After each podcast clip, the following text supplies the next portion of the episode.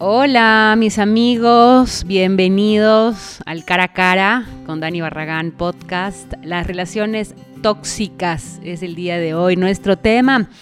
Las relaciones tóxicas son relaciones en las que ambas partes son incapaces, por alguna razón, de impedir hacerse daño, ¿no? Pueden tratarse de una relación de pareja, pero también de amistad, de trabajo, incluso de una relación familiar. El día de hoy, enfocándonos un poquito más en el tema de pareja, quiero agradecer a María Gloria Vaca, ella es psicóloga gestalt, por compartir con nosotros el tema de esta tarde.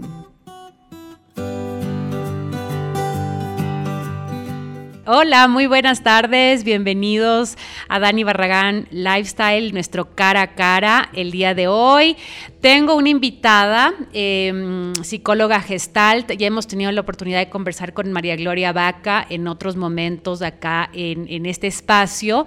Em, quería darte la cordial bienvenida, María Gloria. Muchísimas gracias, Dani, nuevamente un gusto. Gracias por la invitación, fascinada de compartir como muchos otros temas interesantes que siempre pones en, en evidencia. Y creo que es muy relevante además del tema que vamos a hablar hoy día. Sí, sabes que mm, se me ocurren temas a mí muchas veces cuando salen conversaciones quizás entre amigas o entre familiares, eh, que de repente dicen, oye, algún día topa este tema o topa otro tema que es tan complicado y se me ocurrió hacer esto de la parte de las relaciones tóxicas. Eh, he escuchado también mucho últimamente es que la relación tóxica con ni sé quién o la relación tóxica, no sé si se está volviendo un poco un tema que ya es más abierto a hablarlo, hablarlo sobre la mesa, o quizás de alguna forma no entendemos muy bien qué significa una relación tóxica, porque creo que para eso justamente estamos hoy aquí, para poder conversar sobre esto y me imagino que tú en tu terapia has visto eh, quizás eh, en pareja o personas que van independientes y tú puedes darte cuenta que está dentro de una relación tóxica, lo que muchas veces las personas no pueden em, como entender, ¿está bien o está mal, no? Sí, tienes razón. Eh, la gente a terapia viene por temas otros que no tienen nada que ver aparentemente con pareja, pero definitivamente tarde o temprano repercute o el origen es de pareja. Luego vienen otros que ya con su pareja a tratar los temas específicos de conflictos de pareja, pero así vengan en individual, es un tema que está transversal en toda nuestra vida. Yo diría que el tema de pareja es un, como un pilar dentro de, la vida de las personas. Inclusive si no tienes pareja, verás, sigue estando como latente. Entonces, sí, definitivamente es algo que está ahí como necesario de hablarlo. Luego lo que dices de esto de que mismo es una relación tóxica, estoy totalmente de acuerdo contigo en que la palabra tóxica, primero que está de moda, ¿no? Ahora hay muchas palabras tendencia y que se lo toman, ¿no? Y que les empiezan a, utilizar mal o a utilizar eh, en demasía y entonces ya pierde como la fuerza, se empieza a diluir el significado. Exacto. También, por ejemplo, eh, la palabra tóxica, como dices tú, también está relacionada hoy por hoy también a la, amistad tóxica, ¿no? A la familia tóxica, eh, como a muchas cosas. Entonces sí ha habido un, tema en el que, como tú dices, ¿será que la palabra se está utilizando de una manera equivocada? De hecho, ahora se habla de toxicidad entre, eh, de chiste, ¿no? Aleatoriamente en contextos que no tienen nada que ver cómo se han utilizado muchas enfermedades psiquiátricas, ¿no? Por ejemplo, una mujer, generalmente una mujer, está medio enojada y más tarde está feliz, entonces ya es bipolar. También claro. está bipolar. Imagínate qué fuerte. sinónimo es esta tóxica, ¿no? Claro, y que la, si tú las repites varias veces, la mente puede ya comenzar a convencerse de que así eres. De que soy tóxica o en la pareja, que es lo que ya vamos a, ir entrando en tema.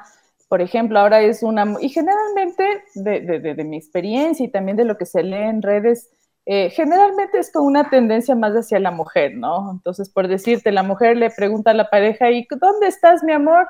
Ya, está tóxica. Claro. Está tóxica que me está preguntando demasiado. Entonces, claro, las mujeres y a los hombres también, o esto de morelios, tóxicos, ¿no?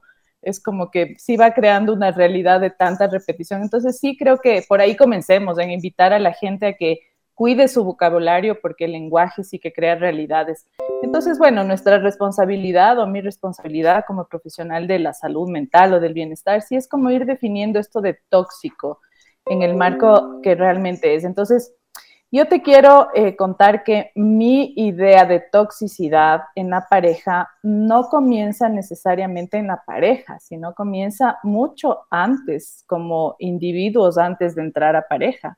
Es decir, nosotros nos estamos formando y somos potenciales tóxicos antes de entrar a pareja. ¿Cómo funciona eso? Ajá, ¿cómo, ¿Cómo sería eso? Porque somos un cúmulo de creencias, hábitos, costumbres, eh, observaciones, conductas, dinámicas aprendidas, ¿no? De nuestros modelos parentales, de nuestros modelos sociales o de exigencias también, justo sociales también, en donde, por ejemplo, nos meten la idea de conseguir pareja bajo cualquier circunstancia, entonces no nos centramos en prepararnos para ser pareja y hacer como un inventario, si quieres, hasta tomar nota, un listado de qué tengo yo para ofrecer en pareja, o inclusive hacerse la pregunta de, quiero estar en pareja en realidad, me interesa, entiendo lo que significa o involucra estar en pareja, pues no lo hacemos. Entonces, desde ahí ya entramos a una pareja con un potencial de toxicidad,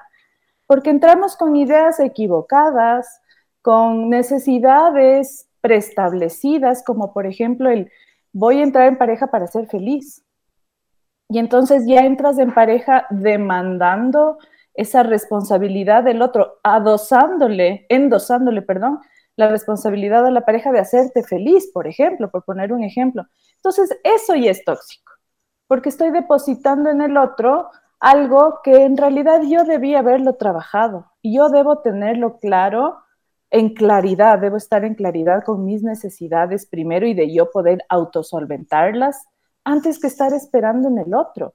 Y entonces, claro, se vuelve la pareja una demanda constante de hazme feliz, hazme feliz, dame esto y si no me das, entonces no vales la pena. Entonces, y el otro, en cambio, tú eres la tóxica que me pides y entonces nos complicamos. Por poner un ejemplo. Entonces, la palabra tóxica, em, o sea, no, no simplemente se basa eh, en una relación cuando éste está generando quizás cierto daño o, malestar. Eh, puede ser simplemente eh, que estás dentro de una relación tóxica cuando pides eso, que tú me hagas feliz o que por qué tú no haces esto. Ahí también ya se puede poner la palabra tóxica. Sí, el tema es que en esas primeras instancias no nos damos cuenta. Bueno, hay varias figuras. Hay personas que sí se dan cuenta desde el inicio y otras personas que quizás no se dan cuenta. Ajá, sí. No se dan cuenta y... Mm, o sí se dan cuenta, pero dicen, va a cambiar, esto va a transformarse. Por mí, yo le voy a cambiar la forma de pensar, etcétera.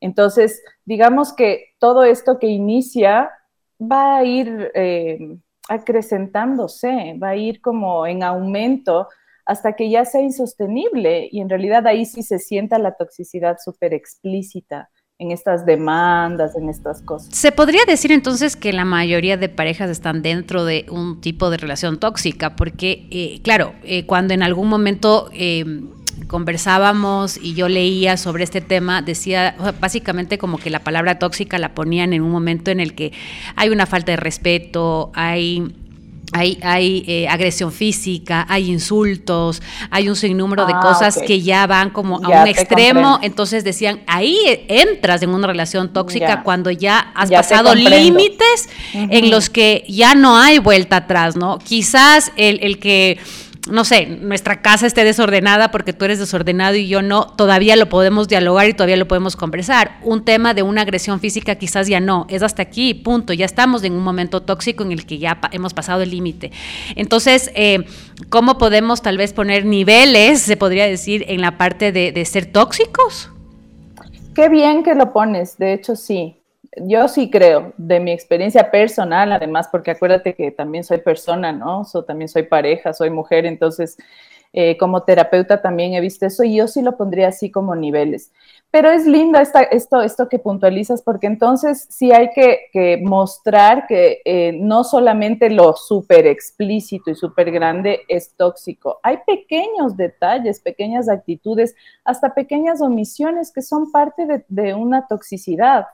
También hay que ver que en una relación también hay que mirar, y esto yo soy muy, muy hasta cariñosa, digamos, con las parejas, de hacerles notar que quizás solo hay aspectos tóxicos dentro de la pareja y no es la relación la tóxica. Porque a veces también el, sumar el toda mi relación es tóxica, en realidad que no hay cabida para la esperanza, para la transformación, para el trabajo, ¿no? Entonces sí he visto que hay parejas que como que se tranquilizan el rato que puntualizo el aspecto en el que están siendo tóxicos y también les reflejo otros aspectos en los que están funcionando perfectamente y de los cuales se podrían agarrar para manejar esa toxicidad. Por ejemplo, eh, funcionan súper bien como papás, son muy buen equipo como papás, se organizan en las labores domésticas, pero quizás en la intimidad sexual tienen algún aspecto que está toxificando, como se diga la palabra, ya me inventé, creo, eh, esa parte que le va haciendo sombrita a todo el resto de la relación, ¿no? O sea, habría que trabajar solo en esa parte. Exactamente, no podríamos hablar de una relación tóxica en su totalidad, sino como ciertos aspectos. Y de la mano con lo que acabas de poner estos niveles, ¿no? Hacerles notar o que la gente empiece a notar, porque verás, aquí es tan simple, pero al mismo tiempo tan complejo. Yo les llamo las red flags, ¿no? O sea, como las, las alertas rojas que todo el mundo sí nos damos cuenta cuando conocemos a alguien, pero que nos hacemos los locos. Fíjate, ahí está en un nivel chiquititito, porque capaz que ni siquiera entras a la pareja todavía. Por ejemplo, voy a hablar de cosas chiquitas como es agresivo, es súper enojado, pero es tan lindo, es tan guapo, es tan galante, que no importa ahí ya tuviste una bandera roja de toxicidad, por ejemplo. Además, quizás con el tiempo y con ya dentro de una relación más larga o un matrimonio, estas cosas pueden incrementarse.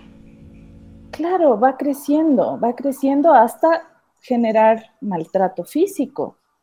Entonces, yo sí creo que sí tenemos esa intuición de toxicidad desde el inicio, pero o no nos o no queremos darnos cuenta, o en realidad hay algunas personas que no lo ven porque vienen también de medios tóxicos, ¿no? Entonces, ¿qué sería lo tóxico? Sí, sí, Dani, por un lado es como esto extremo de donde te sientes disminuida, donde no hay una relación fluida, donde no hay muchas interrupciones, donde hay muchas interrupciones, ya es cierto grado de alerta, ¿no? o toxicidad cuando no hay conciencia del otro, por ejemplo, de las necesidades del otro, el respeto al otro. Claro, ¿y qué pasa, por ejemplo? Porque claro, ahora como decíamos al principio, hay ya señales claras donde se puede ver una relación tóxica, por ejemplo, que le moleste que salgas con tus amigos o que hagas planes solo o sola, que, que te moleste que no, o sea, que te molesta que no dependas de él o de ella, eh, que no le gusta que tú lleves quizás la contabilidad de la casa, em, no sé, no respeta tu privacidad. Esa parte también es una lista amplia que muchas parejas, porque estaba leyendo porcentajes altos, que viven uno o el otro em, punto que acabo de nombrar eh, y ya estás dentro de una relación tóxica. Entonces, claro, como conclusión se podría decir que el 99% de las parejas están viviendo de alguna u otra manera, o si no es porque es celoso, es porque no te deja la independencia, o es porque es agresivo, o es porque tú eres de tal otra manera. Entonces, de alguna forma, ¿cómo realmente entender y vivir en una relación que no sea tóxica?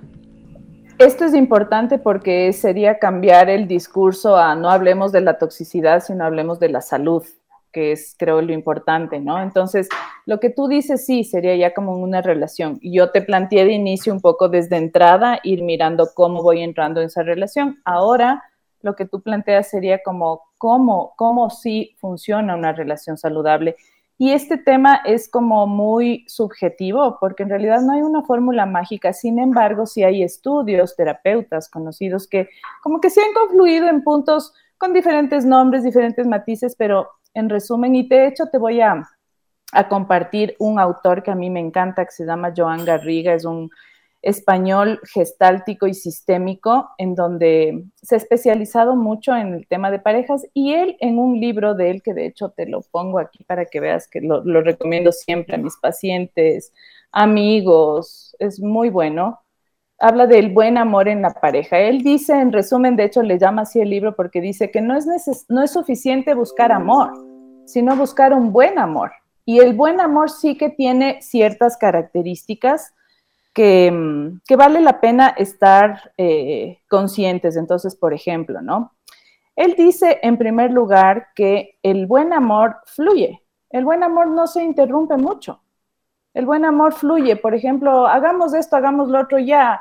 No me gustó esto, ok, hablemoslo, resolvámoslo ya. Vamos, tenemos planes del domingo, ok, listo, vamos, cumplimos.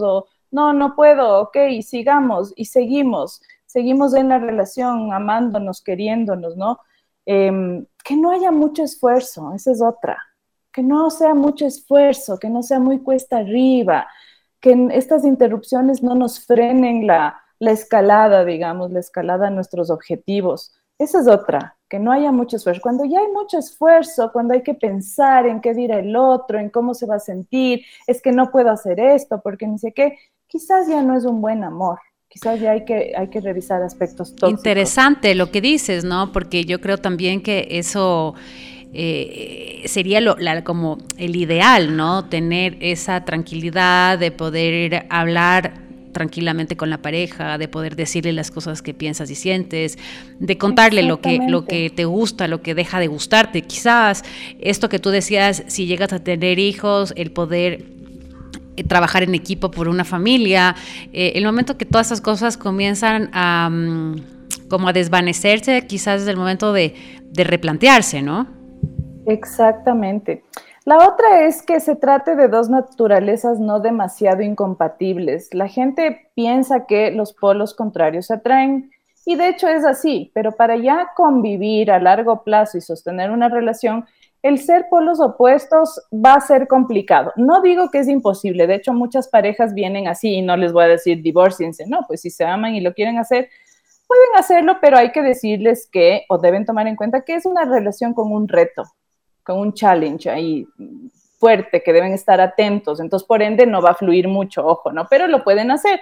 Mientras que si eliges desde el inicio a alguien compatible a ti, va a fluir más, va a haber menos interrupciones van a ser dos naturalezas como danzando, como él también tiene otro libro, el último se llama Danzando, ¿no? Porque el, ser pareja es una danza. Entonces, que no sean demasiado diferentes para que la comprensión del otro no esté más allá de nuestras capacidades, en donde nos cuesta mucho entender al otro, descifrarle, y entonces generas frustraciones y demás.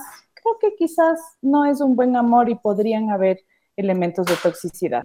¿Cuáles serían quizás unos tres puntos que tú nos podrías dar, que ya nos estás dando de alguna manera uno de estos, en el que yo digo quiero buscar ayuda, o sea personal o sea en pareja?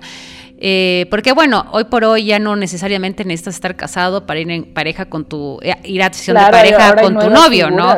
Hay gente que ya solamente se quedan de novios, de enamorados y quieren seguir así su vida, no necesariamente de, casados o de socios. ¿Cuáles serían como estos puntos que de alerta en el que tú dices, yo creo que es un momento de, de, quizás buscar una, una terapeuta de pareja? Cuando se rompe la comunicación, cuando hay pugna de poder, cuando se ve afectada la intimidad. Hay muchísimos más, pero de lo que yo he visto, estos son los más fuertes. Ahora, Sí, si es que tenemos tiempo, te puedo dar un listado inmenso, pero esos tres son fundamentales. Se me viene a la mente ahora también el manejo del dinero, por ejemplo. El manejo del dinero, la crianza de los hijos, las familias, la disponibilidad, los integrantes de las familias. A veces hay parejas que no son solo dos, sino son tres o cuatro o cinco. Es él con sus papás y sus hermanitos que están dentro de la pareja, ¿no? Entonces, esos son como alertas en las que yo sí recomiendo, vayan a terapia, vayan a terapia, manéjenlo, están manejando mala comunicación, su intimidad no les está permitiendo construir o seguir construyendo la pareja. Em, el poder entre ellos, las envidias, las competencias, el querer tener siempre la razón, son ya elementos en los que ya la pareja pudiera ir a terapia. ¿Y crees tú que, bueno, obviamente cada persona es única y cada pareja es única, eh, pero quizás en tu trayectoria eh, como psicóloga gestalt, eh, ¿sí has podido ver cambios reales en una pareja que dices, wow, hicieron un cambio en el que están mejor que nunca? ¿O generalmente estos como patrones tóxicos se siguen repitiendo, se siguen repitiendo, se siguen repitiendo, o van creciendo, o ya no es del uno, ya no, ya no, ya dejó de ser celoso, pero ahora es la parte económica, y después ya no es la parte económica, sino el hijo, y, se van simplemente variando el concepto tóxico en la relación? Sí, claro, de todo hay. Menos mal, a mí me ha pasado solo con una pareja que llegaron a divorciarse y no necesariamente fue algo malo. Creo que era un ajuste necesario y que ayudó para su bienestar. Pero de ahí el resto, por supuesto, que hacen transformaciones, porque además el espacio terapéutico de pareja no es solamente para hablar de lo malo o arreglar lo que no funciona, sino también para resaltar lo que está funcionando. Entonces la pareja lo que aprende es a desarrollar ciertas habilidades y destrezas para verse primero, para sentirse, para comunicarse, y ellos solitos van encontrando el ajuste que les queda a ellos. Básico comenzar por eh, elementos de comunicación, porque no podemos resolver ningún conflicto si es que no trabajamos primero en comunicación. Entonces se trabaja como, por ejemplo, en aprender a escuchar, aprender a dar el acuse de recibo, que no lo hacemos pues en pareja, en el día a día. No nos preocupamos de decirle al otro, ¿seguro que me entendiste? Damos por hecho que sí, y el otro también no se preocupa de decir, a ver, voy a repetir lo que me quisiste decir para ver si eso quisiste decir. No, simplemente damos por hecho que ya entendimos y entonces malinterpretamos, etcétera. Entonces, en terapia pareja es como, como picar piedra, les hacemos hablar entre los dos. La terapia pareja es, de hecho, no, no es que me cuentan a mí, y para esto te cuento que yo trabajo con una colega siempre porque creemos que abarcamos más observación y más aporte. Somos dos terapeutas con la pareja. Entonces les ponemos a conversar a ellos y nosotros el principal objetivo de terapia pareja es observar la interacción, observar la dinámica de la pareja para ahí determinar patrones tóxicos en cualquier aspecto y mostrárselos. O sea, que ellos lo vean y se den cuenta. Entonces hay parejas que lo ven al tiro cada pareja tiene su ritmo, por supuesto, pero en base a lo que empiezan a ver y hacer en terapia, por supuesto que sí logran transformaciones. Y luego hay unas sesiones en donde trabajamos en lo que sí funciona, en cambio, en qué es lo que les conecta todavía, en qué es lo que sí les funciona. Y entonces eso va reavivando un poco como la llama, el compromiso, la razón de por qué te sigo eligiendo, se actualiza la relación y también se agarran de eso para aplicar y transformar en los aspectos que no funcionan. Entonces, una pareja tóxica, yo creo que si es que lo trabaja y si es que hay compromiso, madurez, este, intenciones emocionales maduras, claro que pueden transformar. Hay otras que quizás necesitan más trabajo y ahí sí yo sugiero como una separación terapéutica para que tomen espacio, ¿no? Y una pregunta, ¿ha pasado que en, en una relación eh, una persona quizás es más tóxica que la otra o una sola es la tóxica, o sea, que realmente tú llegas a la conclusión que dices, no, la persona que es la, el, la violenta aquí o el violento aquí es él o ella, eh, y se puede identificar que eh, eh, de un solo lado, porque claro, también hay este, esta filosofía, no sé cómo poder plantearlo aquí, que la pareja es 50-50, ¿no? Eh, tú das, yo doy, yo soy, tú eres, eh, tú aportas, yo aporto, etcétera, etcétera, ¿no? Eh, en este tema específicamente, ¿sí podemos encontrar que es una la persona que, puede llegar a ser tóxica en la pareja? Es complicado, Dani, decirte sí, así a rajatabla. Yo creo que mm, quizás es una la que es más explícita en la toxicidad. Por ejemplo, pensemos en infidelidad. Ya. Claro, ahí el malo es el infiel y la víctima y la buenita es la, otra, ¿no? O, viceversa, claro. víctima. Pero resulta que la toxicidad del otro, del pasivo, del menos explícito en la toxicidad también es, pues, Dani. Imagínate, alguien le es infiel y entonces la otra también es tóxica porque lo aguanta. Porque contribuye en, en aguantar esto, ¿no? Entonces siempre hay un roto para un descosido Eh, entonces sí hay que tomar con hilos porque la gente le echa la culpa o la responsabilidad al que es más explícito en la toxicidad, es decir, al más agresivo, al más gritón, al más infiel, al más pegón, al más machista o feminista, y el otro queda como víctima y la sociedad le hace víctima, una víctima social, cuando en realidad la responsabilidad de la otra o la toxicidad sería el aguantar, el sostener, el no mirar, el quejarse, el no tomar acción. Entonces, terminas siendo tóxica también a través de tu propio silencio. Por supuesto. Si hay una persona tóxica en la pareja es porque la otra también le está habilitando. Mm, qué interesante esa, esa parte, porque claro, el silencio también puede ser parte de, la, de ser tóxicos. Por obra o omisión, Dani. Claro que sí. Otro punto que topábamos ayer también eh, en las preguntas que, hacíamos era, eh, eh, ahora pasa mucho el tema de em, tenemos hijos, dos, tres hijos, ya estamos en medio de todo esto, entonces nos quedamos para lucharla y para sacar adelante esto a pesar de estar dentro de una relación tóxica. Em, ¿Cómo lo ves tú el momento que, tienes eh, parejas que no están solos? Porque bueno, si estás solo, por último dices, cojo mis tres cosas y mañana no te vuelvo a ver. Pero ¿cuál es el punto? ¿Es más ah, difícil separarse con eh, cargas? Eh, exactamente, o sea, ¿cómo ves tú el tema de una relación o una pareja tóxica con hijos involucrados también? Que ahí ya entran otro grupo de, personitas también a ser parte de toda esta, esta dinámica en el hogar, ¿no? Definitivamente con chicos se complica la cosa. Eso no quiere decir que sin chicos es más fácil. Hay parejas que igual no, pueden romper el, el ciclo, ¿no? El círculo. Pero con hijos definitivamente la cosa se complica porque hay compromisos, ¿no? Hay alianzas eh, explícitas e implícitas con, los hijos, con los compromisos que adquieres, que son más difíciles de romper. Y no solo eso, sino que también además se involucran en la toxicidad. Y entonces esos niños van a ser o son testigos de esta toxicidad de los papás y quizás en el futuro sean los tóxicos en su relación y repliquen estos modelos, ¿no? Entonces, definitivamente, claro que complica la cosa con los niños. Ahí es más difícil las intervenciones porque entonces si es que están en terapia, lo recomendable es que también los chicos vayan a terapia, que los papás también vayan a terapia con los chicos, con psicólogas más especializadas con niños, em, en donde se les pueda explicar lo, lo, bueno y malo, entre comillas, de esto tóxico que ellos están viendo para que no se normalice porque la pareja tiende a normalizar esto, ¿no? Con el aguante. Y los, niños a la larga también, porque claro, lo vieron en casa y para ellos eso es normal. Es normal. Y luego entonces van a buscar esos mismos patrones en la pareja, ¿no? Generalmente.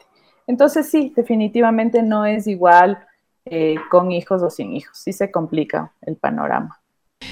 Así es, María Gloria. Eh, bueno, para ir como cerrando la entrevista del día de hoy, em, como terapeuta, ¿qué le podrías decir a la gente que va a escuchar este, esta entrevista, este podcast? Em, si está viviendo momentos complicados, eh, creo que a veces no es fácil tomar una decisión de decir, vamos a, la, a, la, psicóloga, vamos a la terapeuta de pareja o salir de la relación. Em, ¿Qué, podrías tú como, como decirles a estas personas que están envueltas en esta bola de nieve que a veces es tan difícil poder mirar eh, dentro de, tu propia relación, ¿no? Es complicado porque, porque sí que es difícil hacerle salir de la zona de confort, eh, la familia, los amigos intervienen de manera activa, pero mientras la persona no caiga en conciencia es complicado que tome esta iniciativa. Entonces yo lo que les digo siempre es, involúcrense en el área de la psicología, pregunten, sondeen, como sin miedo, como aunque sea la típica de una amiga necesita, ¿no? No, no ponerse en primera persona, pero sí como involucrarse un poquito más con con el, las la ayuda y los beneficios que podemos dar los terapeutas. Otra cosa que yo les digo y que a veces ayuda porque la una cosa está de la mano con la otra es conectarse un poco más con la parte espiritual también. Eso te conecta como con tu ser, con tus necesidades, con tus tristezas, con tus carencias. Y entonces ahí quizás las personas a veces dan un salto a la terapia. Pero siempre, siempre, siempre, Dani, mi, propuesta va a ser vayan a terapia, vayan a terapia, experimenten. Es una inversión de tiempo y de dinero, sí, pero es una inversión que te va a, a durar para toda la vida.